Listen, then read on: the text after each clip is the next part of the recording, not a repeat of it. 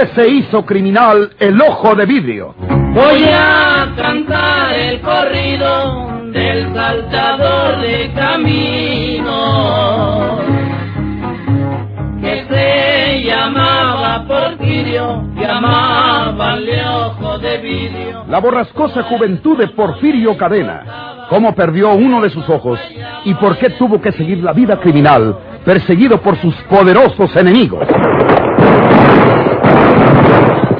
Una nueva serie campinana del escritor norteño, Don Rosendo Ocañas.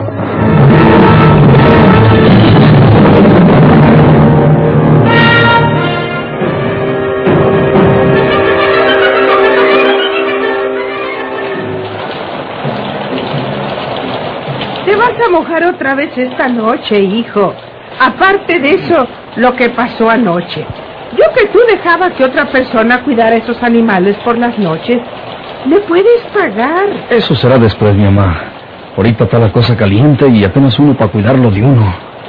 Lo de anoche no creía que se va a repetir ahora. Esas cosas no se dan en árboles. ¿Le avisaste a don Melquiades? No, no, no. Al pobre viejo lo amenazaron esos bandidos. Pues, ¿Para qué lo comprometo más, mi mamá? A luego pensaré de quién echar mano. Fue que de Camilo, el de tía Tacha. Bueno, pues ahí nos veremos, mi mamá, en la mañanita. Quédese sin cuidado, ¿eh? Dios te acompañe, hijo.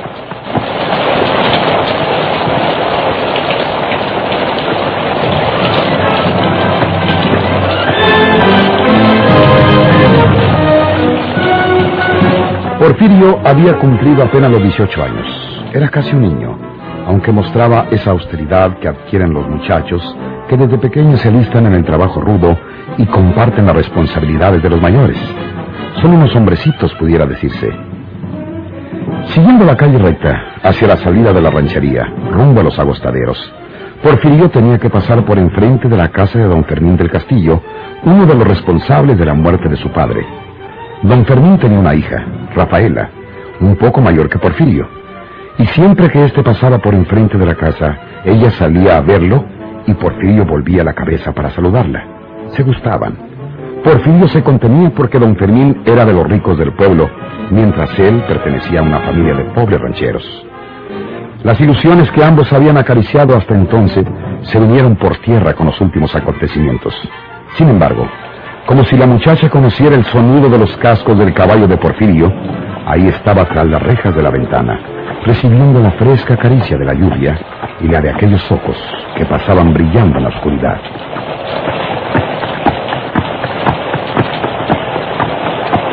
Ahí está Rafaela. Ahora, pues un diablo que va a poder cantarle a los pastores. ¿Dónde me voy a casar con la hija de uno de los asesinos de mi papá? Ni en sueños. Buenas noches, Rafaela. Buenas noches, Porfirio. ¿Serás pa' otro? ¿O te quedarás para vestir santos?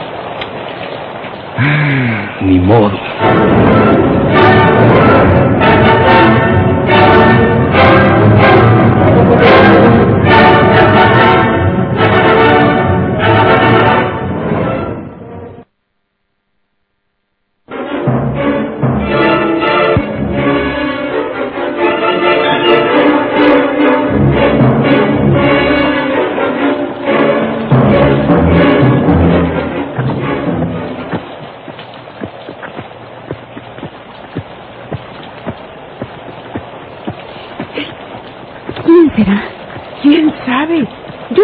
Asusto de todo, hija.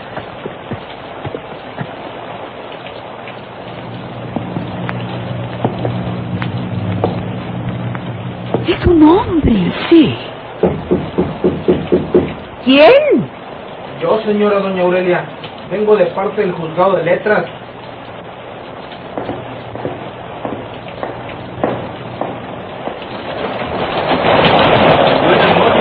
Buenas noches. Le manda el señor juez este papel. Sí. Pasen buenas noches. ¿No espera contestación? No, señora. El juez no me dijo nada. Muy bien, que le vaya bien. Gracias.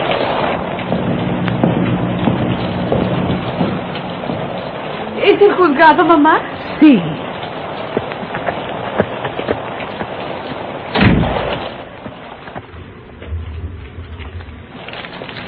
Señora Aurelia, Rodríguez, viuda de Cadena. De acuerdo con lo que le aseguré personalmente en este juzgado de mi cargo, se activan ya las más importantes diligencias del proceso contra los presuntos responsables de la muerte de su esposo, el señor Eusebio Cadena.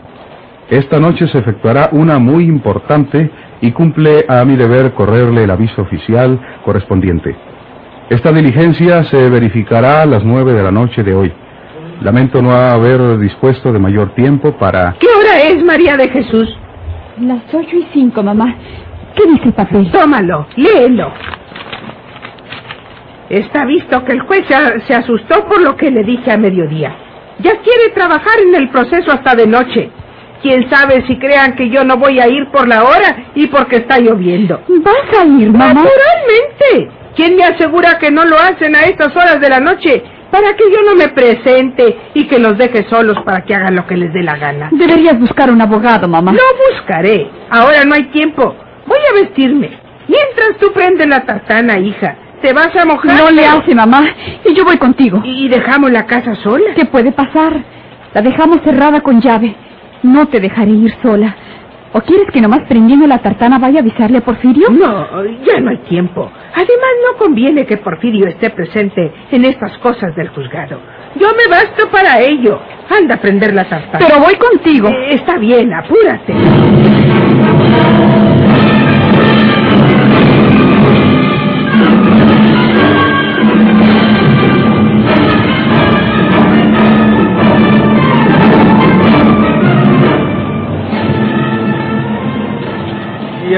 Frageri.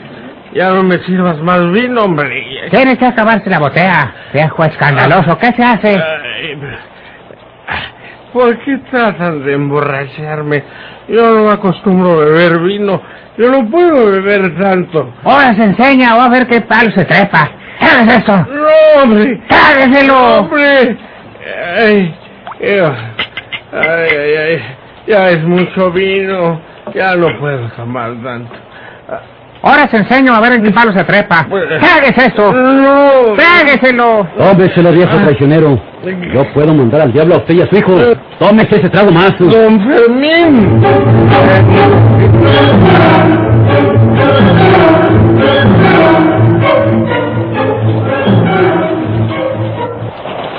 Tengo un trabajito muy especial para ustedes esta noche, pelados. Tenía don Ricardo Guzmán en su hacienda dos hombres que eran verdaderos desalmados, que como luego dicen, no se tentaban el alma para matar a nadie. Llamábase uno Hermenegildo Hurtado. Estamos a sus órdenes, patrón. Y el otro Serafín Botello. Usted manda, patrón. Usted es el cuchillo y nosotros la carne. ¿A quién vamos a hacer picadillo, Ricardo? Pues oigan lo que voy a decirles. Aunque parezca mentira, esta noche vamos a borrar del mapa a una persona. ¿A quién? ¿De quién se trata?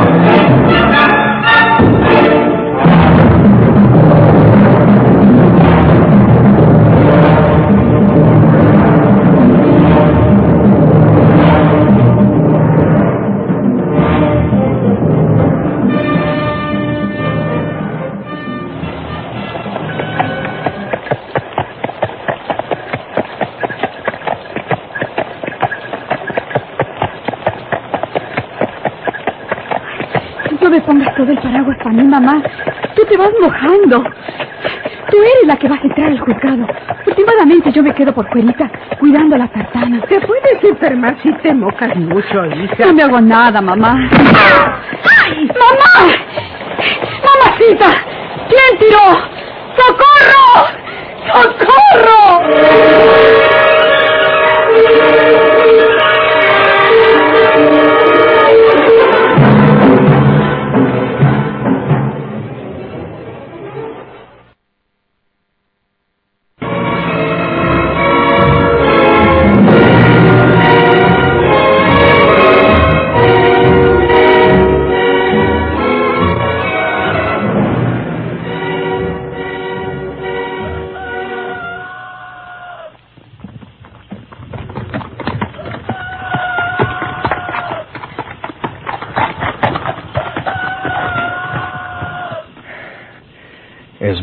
Que esté tan silencita la casa.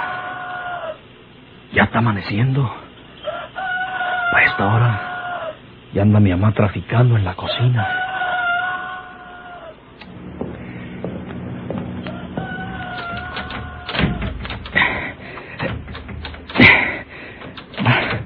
La puerta está cerrada todavía. Chihuahua. ¿Cómo se me hace que pasó algo aquí?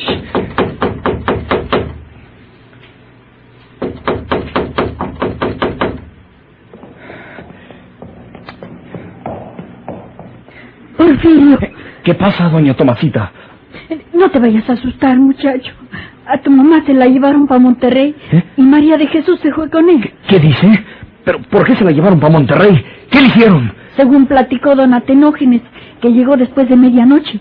Tu mamá y María de Jesús iban en la tartana. ¿Quién sabe para dónde o quién sabe a qué? El caso fue que de repente tiraron un tiro y le dieron a tu mamá en la cabeza. ¡Malditos! ¿Está muerta mi mamá? ¿Se la llevaron muerta? No, Porfirio, pero dicen que iba muy mala. La vio el doctor Marroquín, el de la vía, y dijo que necesitaba llevarla al hospital a Monterrey. Sí. Dice don Atenógenes que don Ricardo Guzmán prestó la troca suya para que se la llevaran para Monterrey. ¿En la troca? Sí, dicen que no había más a la mano y María de Jesús tuvo que irse con ella para cuidarla por el camino y dijo que te avisaran a ti y yo estaba esperando que se levantara alguien para decirle que fuera, pero nadie se levanta todavía como el domingo. Yo sé quiénes tienen que haber sido los que prepararon esa emboscada en contra de mi mamá y de mi hermana. No lo digas por los ricos esos que antes se pelearon con tu papá, Porfirio, que en paz descanse. Fíjate que don Ricardo Guzmán prestó su troca para que la llevaran a Monterrey. Ancinas son de taimados, doña Tomasita. Lo hacen para hacer la deshecha. ¿Quién fue el que tiró ese tiro? A ver, ¿quién fue? Lo único que dijo don Atenógenes es que por allí detrás de la cerca de una huerta cerquitas estaba don Melquía de Ruiz, el apa de los Ruices de Huizachitos, con una carabina. Dice que lo tenían allí para que cuidara la huerta. Y cuando revisaron la carabina tenía un cartucho quemado. ¿Qué carabina era? ¿No dijeron? Una escopeta, dijo don La Atenógenes. misma que traía la otra noche. Dicen que don Melquiade estaba borracho. Don Atenógenes dijo que a lo mejor se le fue el tiro y no es más que un accidente, una desgracia. No lo creo. ¿Dónde tienen a don Melquiades? Yo creo que en la cárcel. Voy a verlo. Tengo que hablar con él, porque don Melquiades tiene que decirme la verdad, sea como fuera.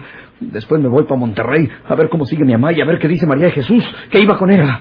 Más tardecito puedes irte a la estación de San Juan y tomar el tren que va para Monterrey, Porfirio. No le eches la culpa a los mismos viejos ricos que mataron a tu papá. Esto tiene que ser otra cosa, Porfirio. Es que don Melquiade estaba borracho. Pero es que nunca toma el viejo, pues que yo lo conozco. Pues por eso debe haber metido la pata. Se emborrachó sin estar acostumbrado y se volvió loco y se le fue el tiro, tocando la de malas que tu mamá y María de Jesús pasaban por ahí en la tartana. Pero ¿a dónde iban mi mamá y María de Jesús? ¿A qué horas pasó todo? ¿Sabe usted, doña Tomasita? A las nueve o cerquita de las nueve. ¿A dónde pueden haber ido a esas horas y con el agua que estaba en su fuerza? María de Jesús me lo dirá cuando la mire. Porfirio, Gracias por sus informes, doña Tomasita. no te vayas de la mano, muchacho. Puede que haya sido una desgracia y hay que tener resignación. Sí, doña Tomasita. No tenga usted cuidado. Ya nos veremos. Por favor, échele una miradita ahí a la casa, que se queda sola. Ahí se le encargo. Pierde cuidado, Porfirio. Quién sabe si no vuélvanos de Monterrey hasta que más se mejore. Que Dios lo quiera. Gracias. Ahí le encargo. Adiós. Adiós, Porfirio.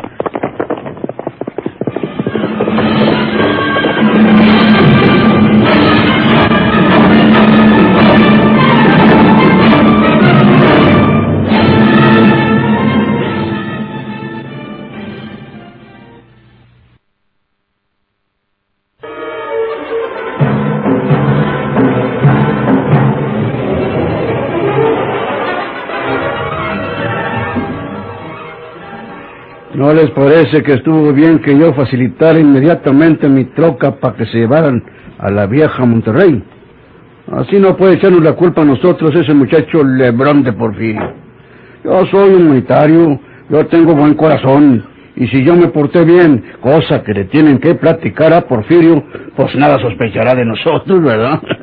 Pero queríamos que se muriera la vieja, Ricardo. Y tú al prestar tu troca para que la lleven al hospital de Monterrey, pues ayudas a que la salven. No seas tarugo, Fermín del Castillo. Con lo malo del camino. Lo malo de la troca que no tiene muelles. Y lo malo que va la vieja doña Aurelia, no llega a Monterrey viva. Lleva el escopetazo en la mera cabeza.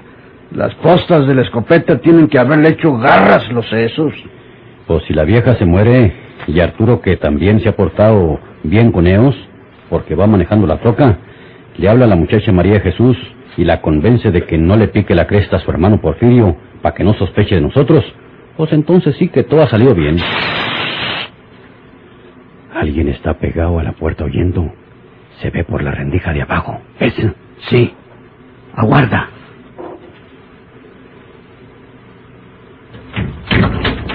¿Eh? ¿Qué haces aquí, muchacha? Eh, papá, ¿Qué estás oyendo aquí tú? venía a preguntarle si quieren una tacita de café, papá. No quería interrumpirlos mientras hablaban.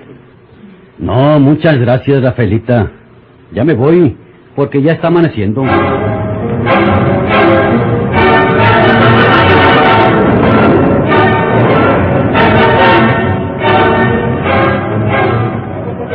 Quiero hablar con don Melquiades. Me dijeron que lo tienen preso. Déjeme hablar con él. No puedes hablar con él, Porfirio. Don Melquiades está incomunicado. Déjeme hablar con él, man, que está incomunicado. No, señor, no, señor. Porfirio. ¿Eh? Porfirio. Don Melquiades. Para adentro no pasas, Porfirio. Te metemos las carabinas. ¿Qué qué? No pases. Es orden superior, Yo hombre. no fui, Porfirio. Me emborracharon. Me dejaron tirado en la huerta. Por Dios que yo no fui. Desgraciado. Quieto, Porfirio. No puedes entrar.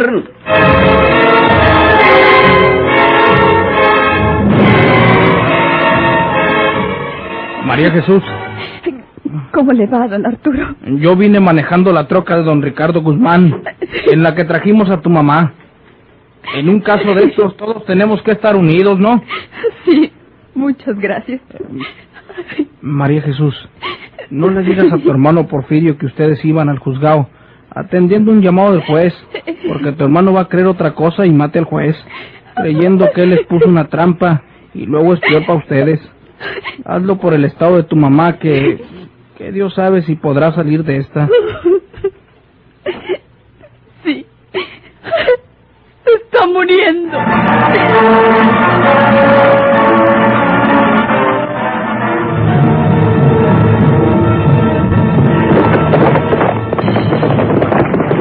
¿Por qué se hizo criminal el ojo de vidrio? Muchas por su atención. Sigan escuchando los vibrantes capítulos de esta nueva serie rural. ¿Por qué se hizo criminal el ojo de vidrio? Ahí viene el ojo de vidrio, gritaba el pueblo asustado.